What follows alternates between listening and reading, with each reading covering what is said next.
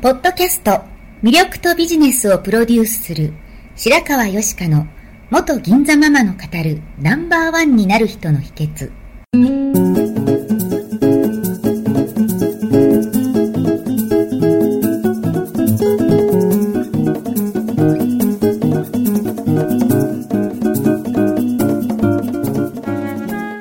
外資系企業の OL から銀座のナンバーワンホステスそしてママに12年間にわたって多くのお客様や従業員の心理成長に関わり人の本質的な魅力や能力を引き出し業績アップにつながるコーチングを行ってきました。内面世界のケアと外側の世界へのアプローチの両輪でナンバーワンの輝きを放っていく方法を白川よしかがさまざまな角度からお伝えしていきます。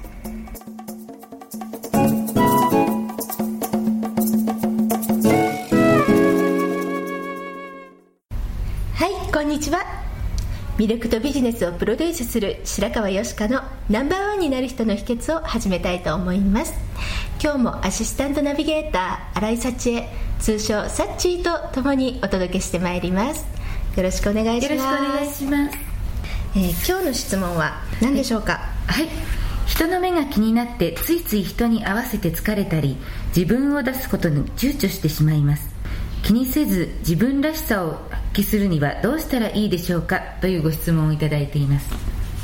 はい、えー人目が気になる方ってやっぱり日本人には多いなっていうふうに感じますよね、ええ。はい。海外の人はそこまで気にしないじゃないですか、ええ。私もこう旅行が好きで海外に行ったりするんですけれども、はい。自己主張してなんぼみたいなとこもありますよね、ええ。はい、サッチーもニューヨークとか海外に行かれてると思うんですけど、はい。やっぱりそういうの感じますよね。あの皆さん自分の意見をはは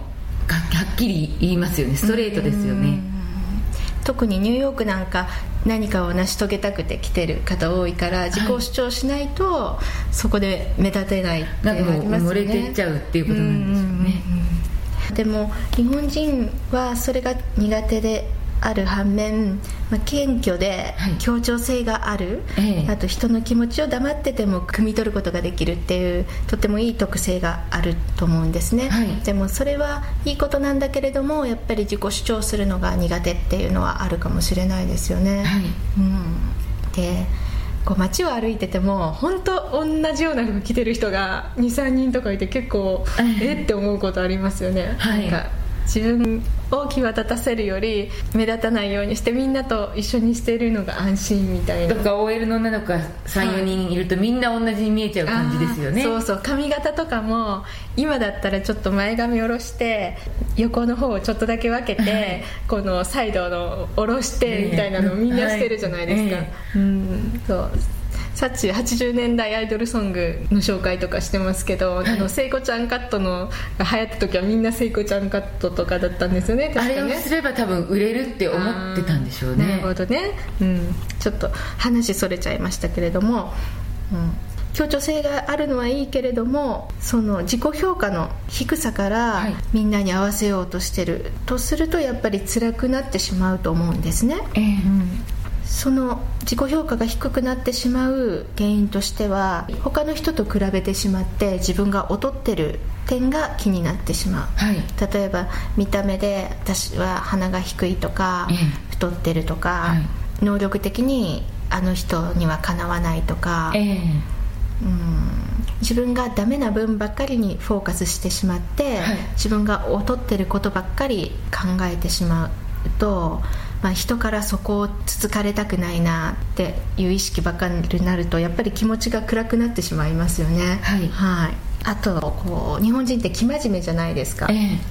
なのでこうあるべきっていうのに結構こだわりが強い人が多い気がするんですよね、はい。うん、で学校教育でこう100%正解すること、い。完璧にできることっていうのを求められてきたばっかりにえ。完璧な答えを出さなきゃいけないし、はい。こうじゃなきゃいけないっていうのがやっぱり強い気がするんですよ、ええ。なので例えば受験に失敗したとか就職に失敗したとかって、はい。広い目で見ればなんてことないことなのにそれをできなかった自分を責めて、はい。追い込んでしまったり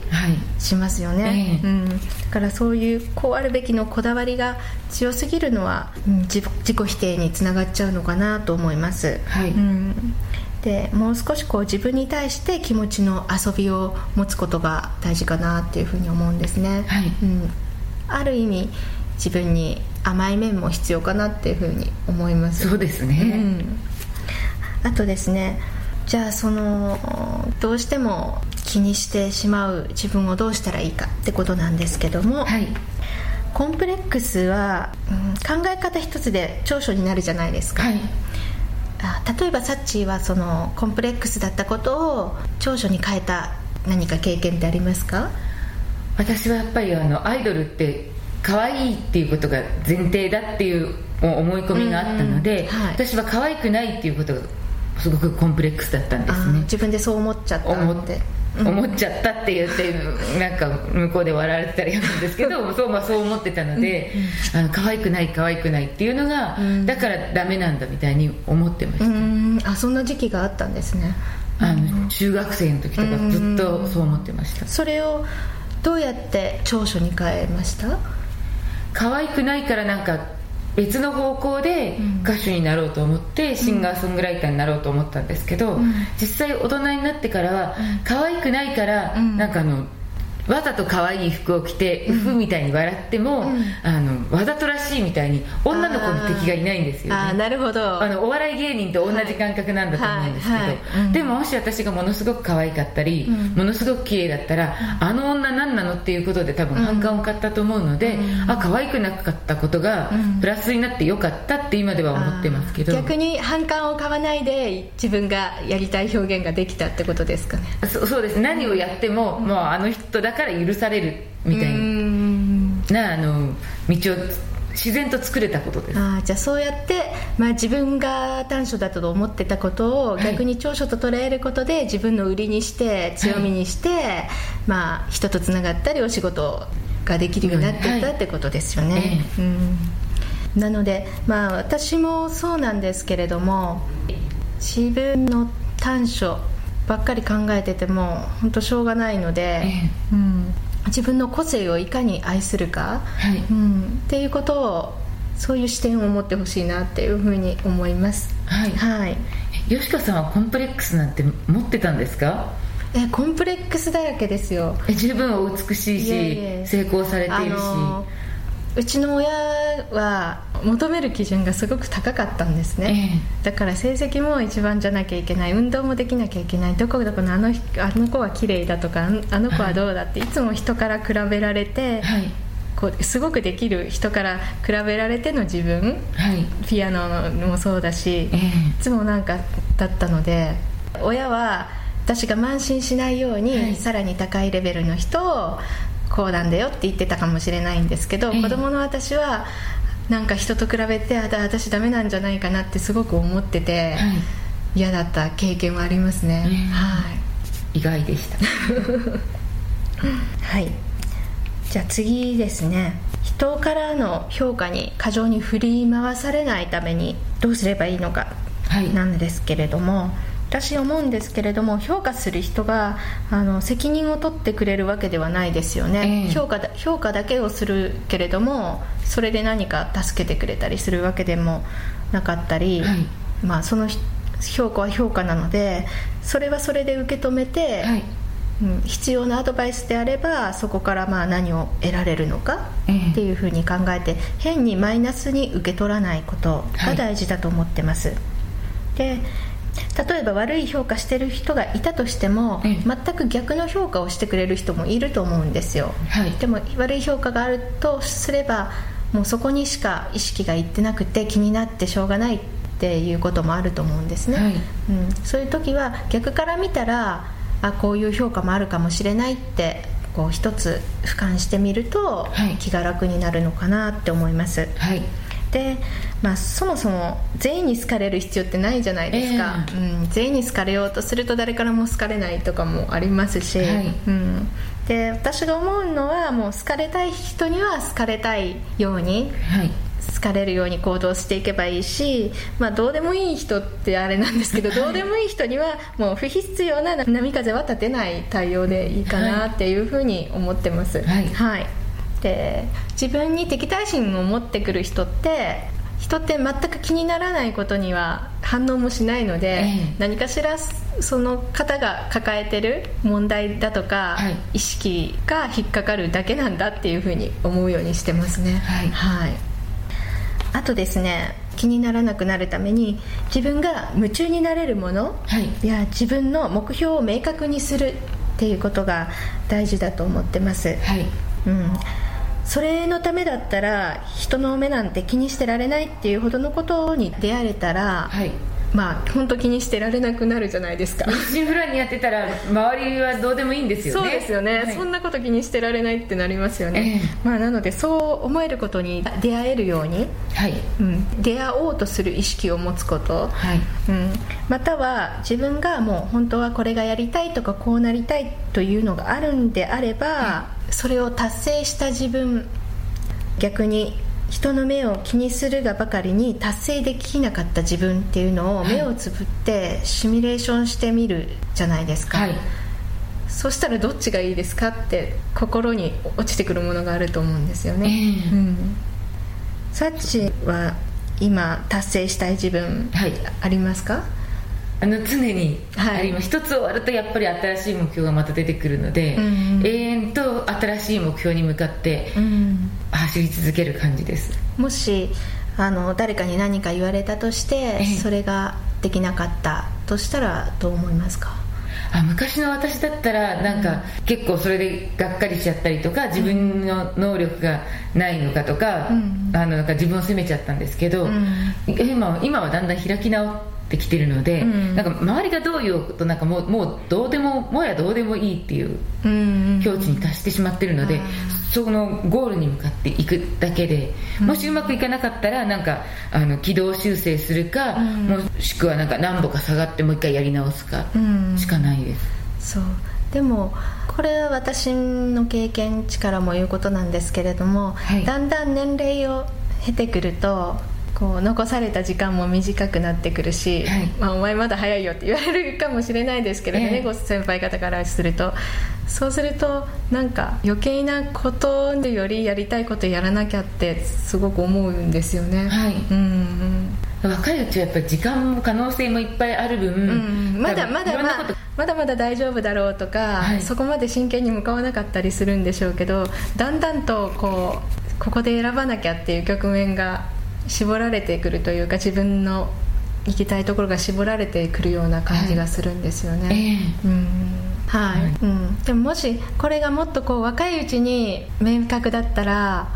もっと時間があったなって思ったりはしますね。あります。若いうちにこれが同じことができてたらもっと、うん、早くかなってたなとかもっと大きな結果を残せたかなって思うことはあります、うんうんうん。でも逆にその追い詰め追い詰められたっていうか だんだんそう経験値を積んでいくからこそまあなんか自分の求めることがクリアになっていって、はい、そこに向かう人もいらっしゃるじゃないですか、えー、遅咲きで成功される方もいらっしゃるし、はいケンタッキーフライドチキンの創業者の方なんか本当ね60超えてから、ね、成功されたっていう方もいらっしゃるし、はい。うん、本当周りの言うことを気にして何かやれないでいるっていうのはもったいないですね。でじゃあ今日最後に私がお届けしたい言葉はジョン・レノンが残した名言です、はい、人の言うことは気にするな。こうすれば言われるだろうこんなくだらない感情のせいでどれだけの人はやりたいこともできずに死んでいくのだろう。です。はい、はい。今日は人目を気にせず自分らしさを発揮しようというお話でしたが、私も厳しい家庭に育ったので、銀座で勤めるなんて全く思ってなかったんですね。でも、銀座の世界に触れた時に、これがやりたいと思ったんです。それは、向上心を持って前に進もうとする方、リーダーの方、それはお客様であったり、お店の女性であったりするわけですけれども、そういう方をエンパワーメントし、勇気づけることに生きがいを感じたんですね。そしてもともとどうやったら人を生かしていけるかということにずっと興味を持っておりましたので、コーチングやコンサルティングも絡めながらやってきたわけです。私がですね、VIP 顧客リピート倍増メソッドというのをお伝えしていたことがあるんですけれども、その VIP というのは単なる富裕層ではなくて、自分が提供できる価値の一番にのファンになってくれる人という意味合いなんですね。VIP はベリーインポータントパーソンとも言えるんですけれども、お互いに VIP として磨き合い、成長し合い、新たなものを生み出せる関係、そういう濃いファンに会うために、人目を気にして八方美人にしてては会えないということです。吉川さん、それでは今日のまとめをお願いします。はい。人目を気にせずに自分らしさを発揮するにはということで、はい、一つ自分の中での自己評価を上げること、はい、2つ目が